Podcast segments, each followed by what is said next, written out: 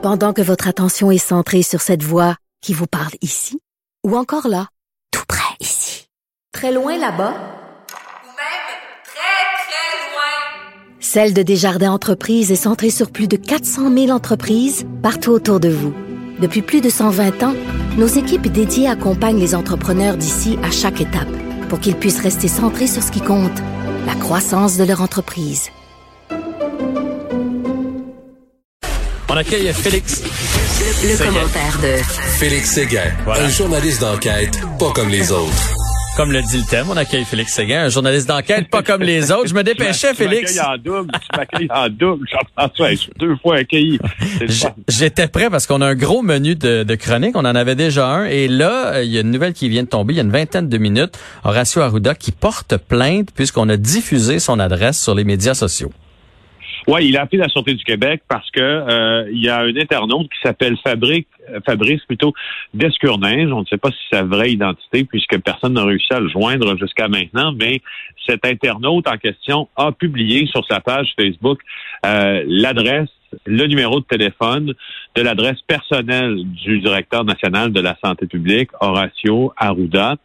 Euh, et ça a été relayé des dizaines de fois déjà. Hmm. Euh, et c'est le ministère des Sa- Santé et Services sociaux qui a pris connaissance de la publication qui a été diffusée sur les médias sociaux et qui évidemment déplorait que la publication de l'adresse personnelle euh, de quelqu'un qui fait l'actualité et dont et dont le job fondamental, c'est d'être un médecin puis de protéger les Québécois. Oui, Et puis on qui est dans la controverse quand même présentement là, avec le, le masque et tout ça. là. on comprend qu'il y, a il y a quelques personnes qui le portent pas dans son cœur.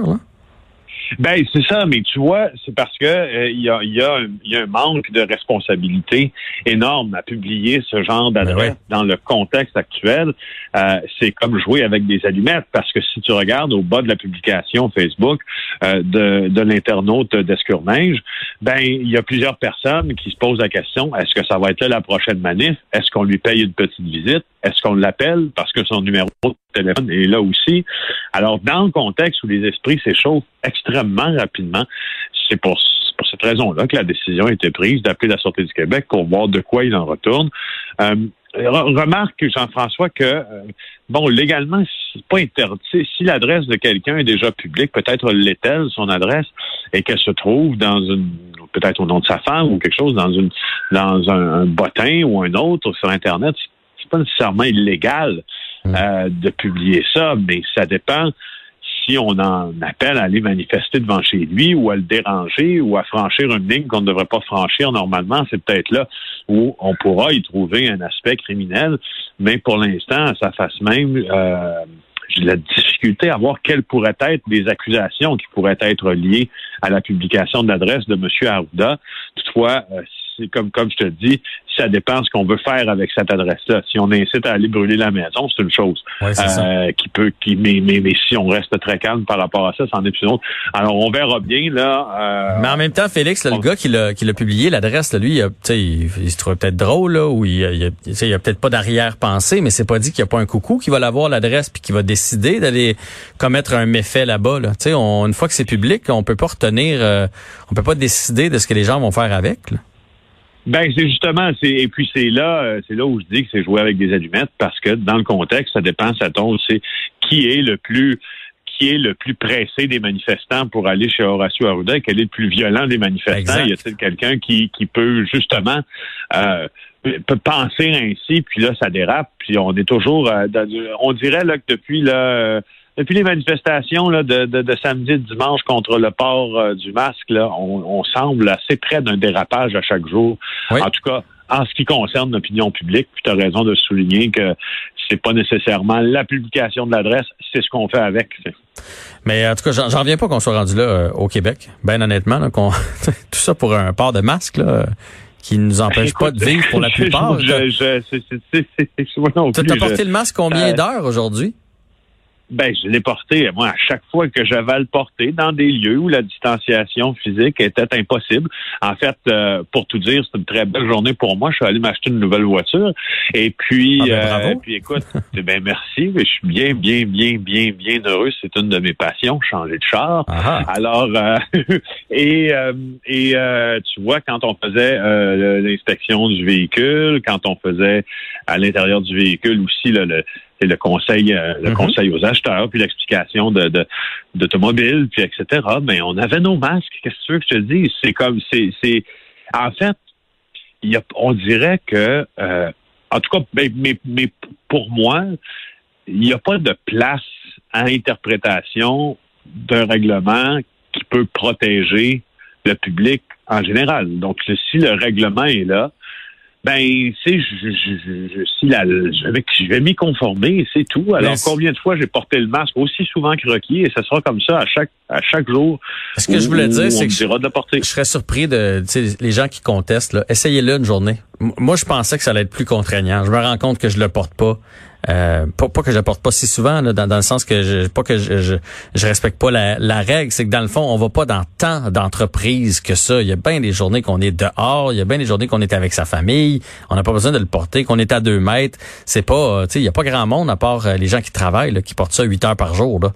Enfin, on reviendra Ben, pas sur as long raison, dossier Tu as raison, puis, ben, puis regarde, moi je vais te, je vais te dire là, je vais, je vais pousser ça encore plus loin. Euh, justement, je suis allé aujourd'hui pour, euh, pour pour prendre ma nouvelle voiture parce que j'avais fini ma période de quarantaine à laquelle j'étais astreint après un tournage que j'ai fait outre-Atlantique. Et, euh, et j'ai porté le masque euh, et j'ai porté le masque en avion. Tout le monde était masqué. C'était un vol euh, d'Air France. Tout le monde était masqué. J'ai pris un autre vol après ça à partir de Paris euh, pour une autre destination que je ne dévoilerai pas, mais j'ai eu le masque pendant euh, en tout et pour tout à l'intérieur d'aéroport Montréal-Trudeau, à l'intérieur de l'aéroport Charles de Gaulle, à l'intérieur de la- l'aéroport de ma destination finale, euh, sans l'enlever. Et euh, donc, c'est quoi? Ça a été peut-être au total 16, 17, 18, 20 heures avec un masque, et puis j'en ai pas souffert tant. Alors, euh, de le porter pour aller au dépanneur, ça devrait être correct. Ben, ben, tellement, en tout cas. Euh, changeons de sujet. On va parler du groupe Jim qui a été blanchi de trois des quatre chefs d'accusation euh, euh, qui, a, fait en sorte finalement que son, per- son permis va être suspendu pour 15 jours. Finalement, c'est le moins grave d'entre tous, là, à moins que j'ai mal lu la situation, mais c'est le moins pire des blâmes. Oui, puis on s'attendait, euh, on s'attendait à beaucoup en fait euh, de cette audience-là devant la régie euh, euh, des euh, loteries des courses et des Jeux du Québec qu'on appelle la euh, la RAGIC. Et euh, parce que en fait le groupe Jim là, puis le monde de la boxe au Québec, c'est un monde qui est très particulier. Euh, et il y a eu un gala au cours duquel euh, on avait vu des gens euh, criminalisés qui étaient bras dessus, bras dessous euh, avec d'autres personnes du groupe Jim, puis qui avaient une présence à certains gars-là dans des membres des Hells Angels. Et il était dans, ils étaient, ces membres-là, dans le périmètre de sécurité qui était délimité autour du ring. Et, euh, et, voilà, c'est ce qui était le plus grave. Mais ce dont on l'a trouvé coupable, le, le, le, le groupe Jim, c'est un peu, c'est un peu drôle, en fait. C'est d'avoir d'avoir fait un combat arrangé entre l'ancien combattant de, de UFC, Patrick Côté, puis Hugo Girard, là, notre homme fort Ouais. national. Ouais. Là. Alors, ça se déroulait pour la bonne cause au centre Pierre Charbonneau en septembre dernier. Et, euh, et la régie, euh, selon la régie, le combat entre Girard et euh, et euh, Patrick Côté était arrangé. Mais on savait que c'était arrangé. C'est un, t'as un, t'as un gars de UFC euh, avec un, un super c'est gros colosse comme Hugo. Girard. On s'entend. C'est un spectacle. Là. Puis là, c'était déjà clair que les profits étaient pour être des bourses, étaient pour être remises à un organisme euh, en soutien aux athlètes handicapés, dont Hugo Girard est le porte-parole. Alors, c'est de ça. C'est triste parce que c'est triste parce que tu vois, moi j'ai vu la manchette, je suis allé euh, cliquer dessus parce que je connais Yvon Michel un peu pour avoir travaillé dans le sport, puis j'étais j'étais intrigué de savoir pourquoi il permettait son permis. Tu sais, la, la manchette dit comme groupe Jim Ouais. perd son permis, fait que là tu fais mon Dieu c'est très grave. Finalement c'est pour 15 jours, puis c'est à cause de ça. Alors que euh, porter atteinte au, à la renom de la boxe, exercice euh, d'un permis au bénéfice d'un tiers, puis avoir toléré la présence d'un groupe criminalisé à des événements, ces trois-là ils ont été blanchis. Fait que finalement finalement, il n'y a, pas grand-chose. Puis de toute façon, ils font pas de combat. Fait que 15 jours, ça changera pas grand-chose dans leur histoire non plus. Non, c'est ça, c'est ça. Mais Yvon Michel a été assez chanceux parce que le renseignement policier sur la présence des Hells Angels et sur le l'organisateur, le, vrai organisateur, j'utilise des guillemets, de, ce combat-là, qui semble-t-il n'était pas Yvon Michel, mais quelqu'un de Saint-Jean-sur-Richelieu qui est lié aux Hells Angels. Euh, le renseignement policier était assez précis hmm. à cet effet-là. Les témoignages étaient aussi assez précis. Euh, c'est une déveine pour euh, pour la régie des, des, des euh, alcools loterie course et jeux qui voulait vraiment se mettre le nez dans les affaires d'Yvon Michel, mais il semble qu'il n'a pas réussi. Et on termine avec des, des jeunes qui se tapent des amendes de 2000 dollars en roulant comme des malades. Ben, écoute, quand j'ai, moi, ça m'intéresse d'en parler quand j'entends ça, euh, ne serait-ce que pour la sensibilisation. Totalement. 19 heures, route 204 à Sainte-Justine, euh, un jeune de 18 ans qui est originaire de Saint-Cyprien, qui a reçu un constat d'infraction de 1984 dollars, 24 points d'inaptitude, a été capté à 203 km heure dans une zone, zone de 90. Puis un deuxième un véhicule conduit par une jeune femme de 17 ans, 154 km dans le même secteur. Ça, c'est 958 pièces et 14 points d'inaptitude. Alors, je trouvais, je trouvais utile de te le mentionner parce que je sais pas trop comment te dire ça, mais 203 km heure, c'est vite. Ah, Quand tu as 17 ans en plus, puis t'es probablement pas dans t'es pas dans une une Audi A8 là, t'es pas dans t'es pas dans probablement t'es probablement pas là je sais pas quel bolide avait, il y avait, là, mais de fortes chances que ça soit pas une voiture qui était d'abord capable de rouler à cette vitesse-là, même si on a une voiture qui est capable, de toute façon, la limite, c'est 90, mais disons que ça... Non, non, puis il allait pas 110, là. c'est ça, le 200, écoute, c'est deux fois et que la limite permise. Ouais, ouais. Euh, dans ce temps-là, je me demande tout le temps, mettons là, que c'est ton fils, là. La police cogne à la ah. maison et elle dit ça, là, je ne sais pas ce que je ferais. Honnêtement, là, j'aurais besoin d'une période d'accalmie. Va-t'en dans ta chambre que je prenne une marche parce que je, hey, je, je, serais pas fier, c'est le, un faible mot.